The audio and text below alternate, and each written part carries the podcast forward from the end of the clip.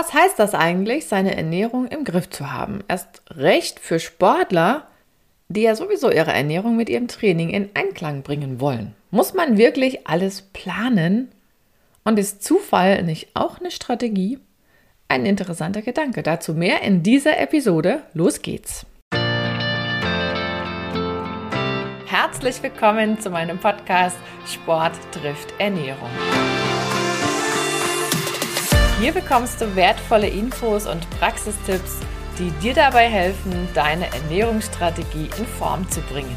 Und zwar so, dass sie zu dir, zu deinem Alltag und natürlich auch zu deinem sportlichen Ziel passt. Und jetzt wünsche ich dir viel Spaß mit dieser Episode. Willkommen zurück. Ich bin Julia Zichner und ich zeige Sportlern, wie sie mit der richtigen Ernährung das Beste aus sich rausholen können. Ich habe es an anderer Stelle schon mal gesagt, Ernährung ist kein starres System.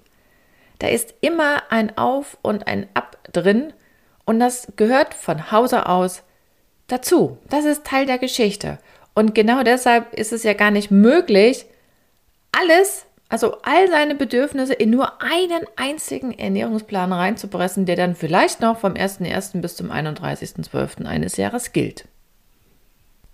Warum passt das nicht? Mal brauchst du mehr, mal brauchst du weniger von den einzelnen Nährstoffen, gerade von den Energielieferanten. Und das ist alles super planbar und vorhersehbar sogar. Training wird ja auch geplant. Der einzige Haken an der Sache, man muss halt wissen, wie das geht, beziehungsweise geh noch einen Schritt weiter, man muss wissen wollen, wie das geht. Geplant wird ja, wie gesagt, an anderer Stelle auch. Training hatte ich eben erwähnt, aber stellen wir uns mal vor, wir wollen eine Reise machen. Du willst von Stadt A nach Stadt B fahren, nur mal so. Und da kannst du dir natürlich vorher Gedanken machen, wie kommst du denn jetzt von A nach B? Wie fahre ich am besten? Welche Streckenführung ist vielleicht die schnellste? Du kannst Navi nutzen, du kannst aber auch sagen, oh, ich fahre einfach mal los. Ich fahre so nach Gefühl und mal gucken, wann ich ankomme und wie ich ankomme. Da kannst du zufällig, wenn du nach Gefühl fährst, den schnellsten Weg erwischen, völlig klar. Aber du kannst auch falsch abbiegen. Zurück zum Essen, Hand aufs Herz. Wartest du immer, bis der kleine oder bis der große Hunger kommt? Und gehst du erst dann auf Nahrungssuche? Oder bist du vorbereitet? In Klammern, wie oft bist du vorbereitet?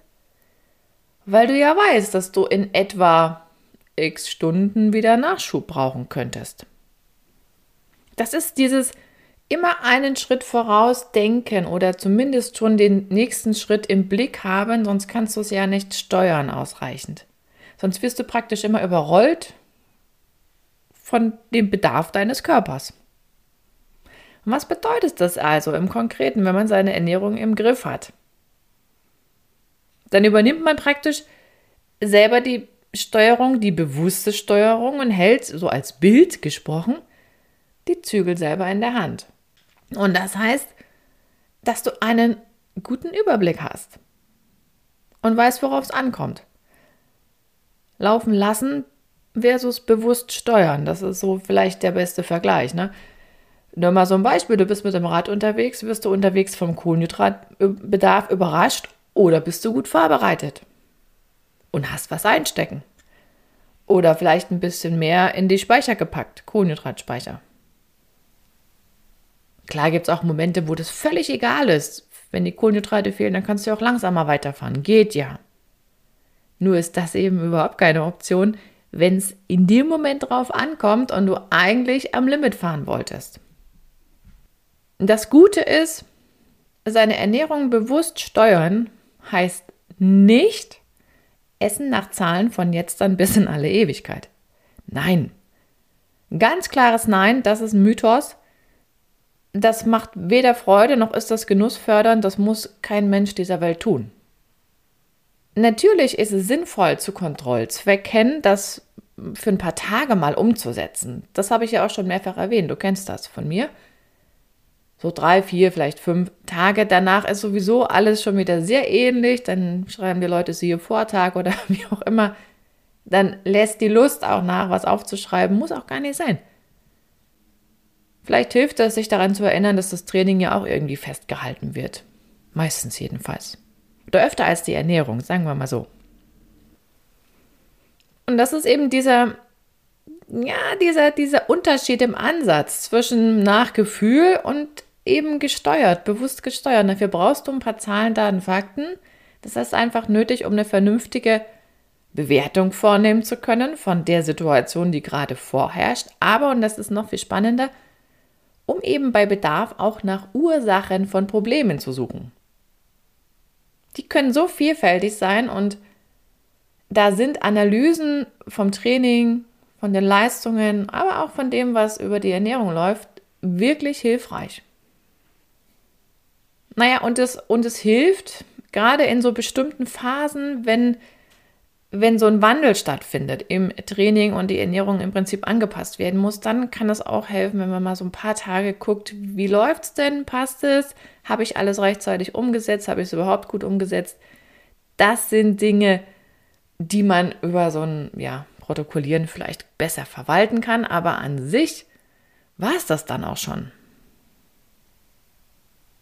Und man muss auch dazu sagen, dieses von außen gesteuerte, also über dieses erst sammle ich Zahlen und dann entscheide ich, das lässt ja dann nach, oder diese Notwendigkeit, diesen Weg zu wählen, lässt nach, wenn du mehr und mehr das Ganze von innen heraus steuern kannst. Also wenn du weißt, nee, das habe ich so gemacht, das funktionierte damals auch. Also das, das läuft dann intuitiv. Man muss ja auch klar sagen, noch zeigt so eine Fitnessuhr oder ein Pulsmesser, wie das alles da so heißt, die zeigen ja nicht an, welche Nährstoffe du jetzt brauchst. Also mir ist zumindest keine bekannt und beschäftige ich mich auch nicht Tag ein, Tag aus mit diesen technischen Teilen. Aber das wäre ja noch so ein Ding. Ne? Ich meine, über den Schlaf erzählen sie einem ja heute schon einiges, aber übers Essen glaube ich noch nicht so richtig. Also da wird immer nur angezeigt, so und so viel Prozent Fett wurde beim Training umgesetzt oder so. Hilft ja auch schon mal weiter, aber ist ja noch keine Aussage über das, was man jetzt essen sollte.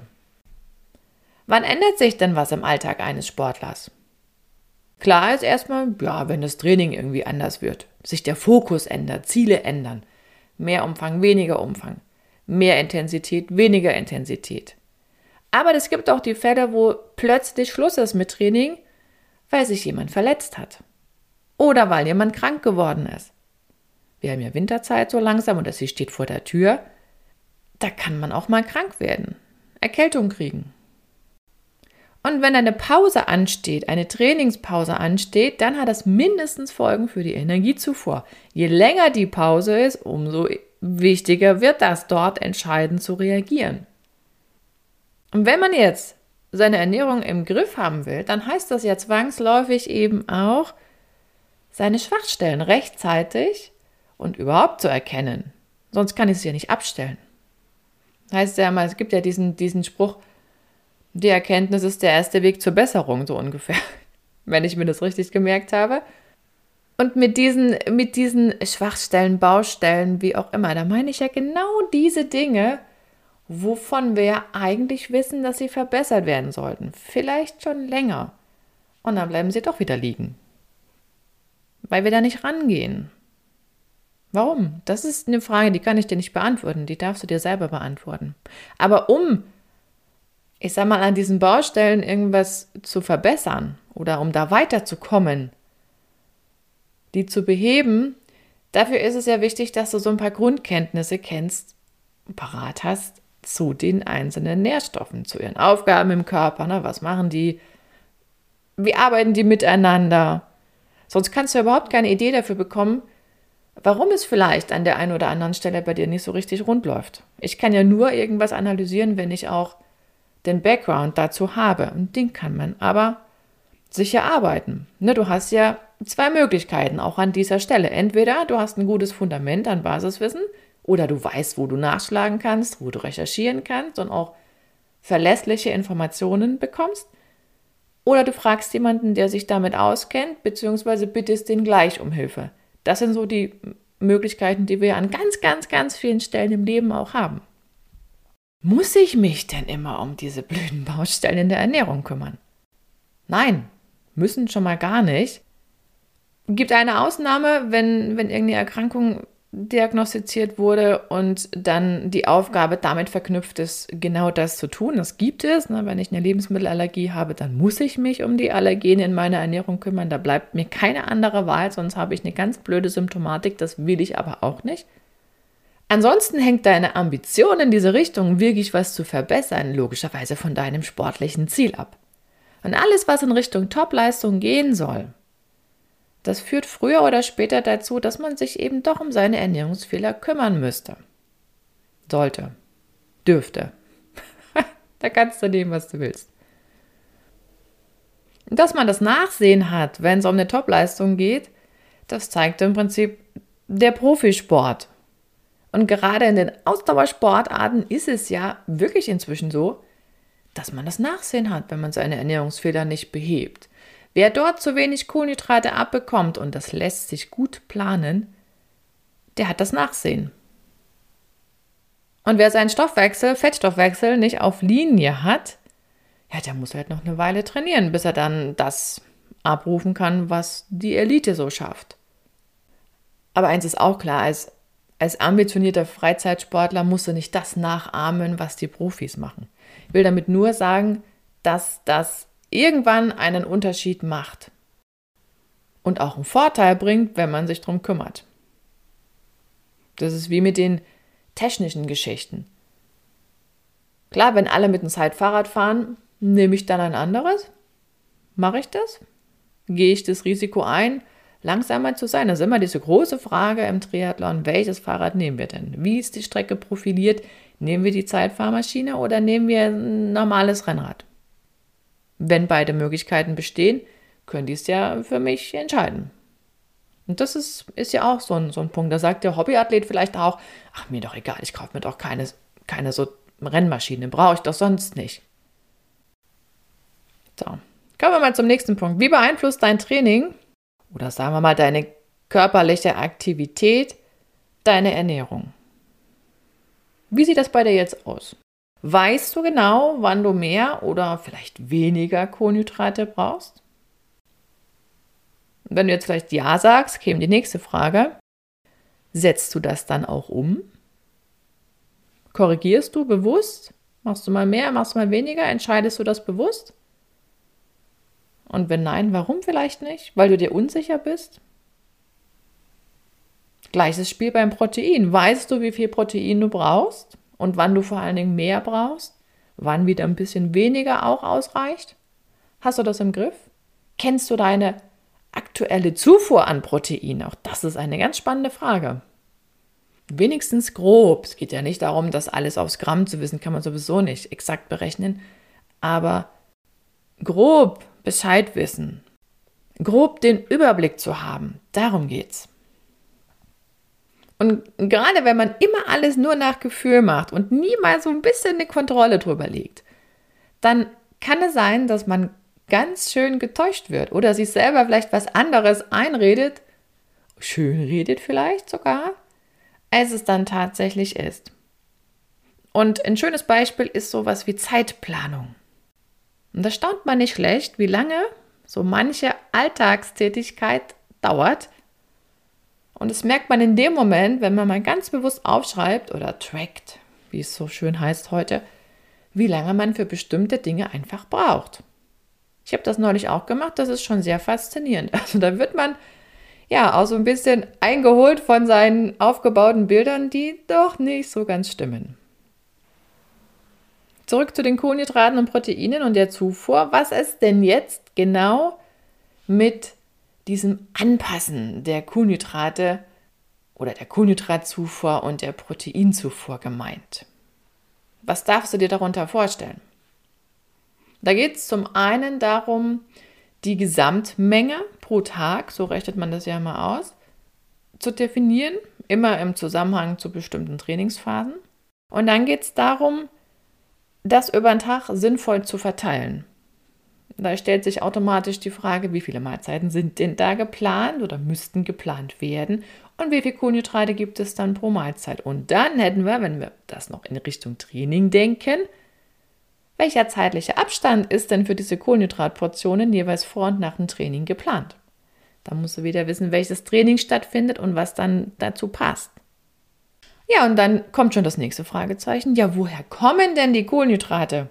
Aus meiner Nahrung, da muss ich sie wieder einplanen, die Mahlzeiten, ne, und was dabei haben, was irgendwie kaufen können oder so. Oder ich lebe aus meinen oder von meinen Speichern, Kohlenhydratspeichern. Aber können dort überhaupt Kohlenhydrate drin sein? Habe ich dafür gesorgt? Und das ist mit diesem Überblick gemeint, mit diesem bewussten Steuern.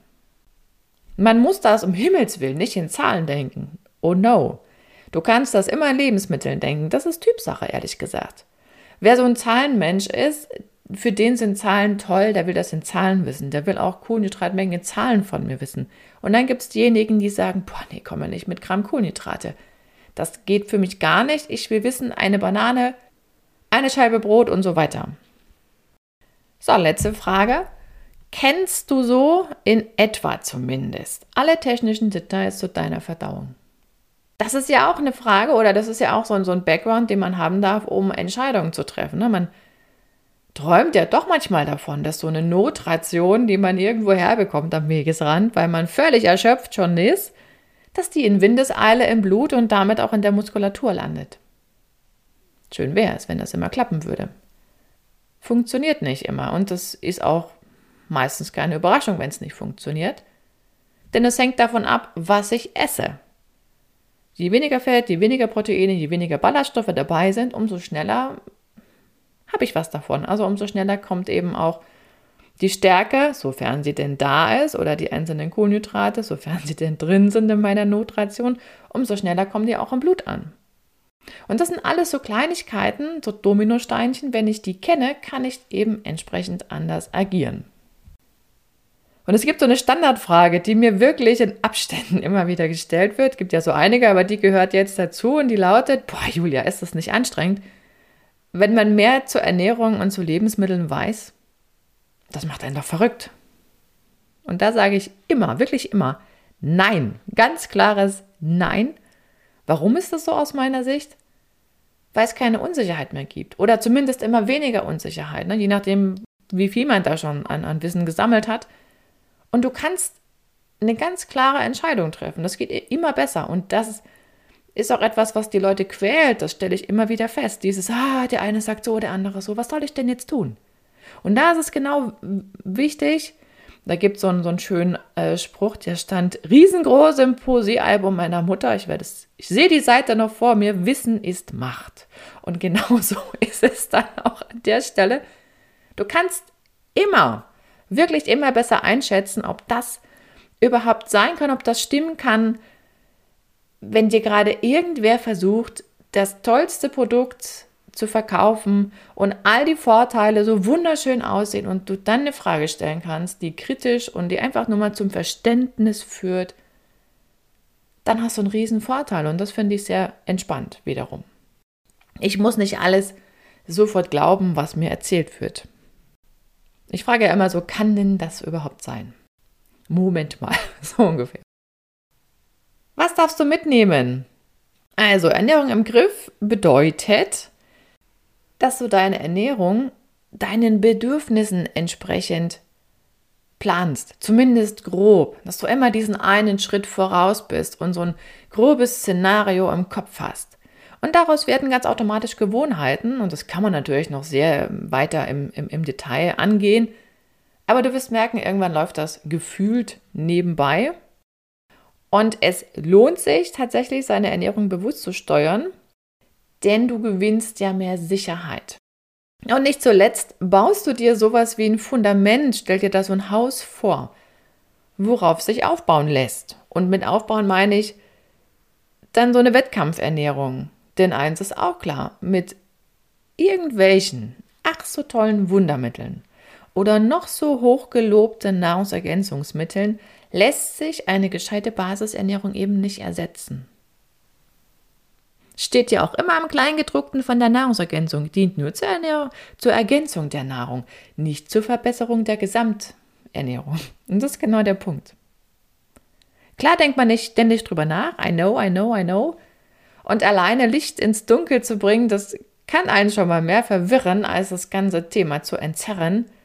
Und wie du mehr Struktur in deine Basisernährung bekommst, Das ist Thema im nächsten Live-Webinar und das findet statt am Montag, den 20. November. 19.30 Uhr geht's los. Weitere Infos zum Inhalt und auch zur Anmeldung findest du unter foodeducation.de slash live-training und wie immer kannst du alles auch in den Shownotes nachlesen. Und jetzt wünsche ich dir noch einen wunderschönen Tag und sage Tschüss bis zur nächsten Episode. Deine Julia.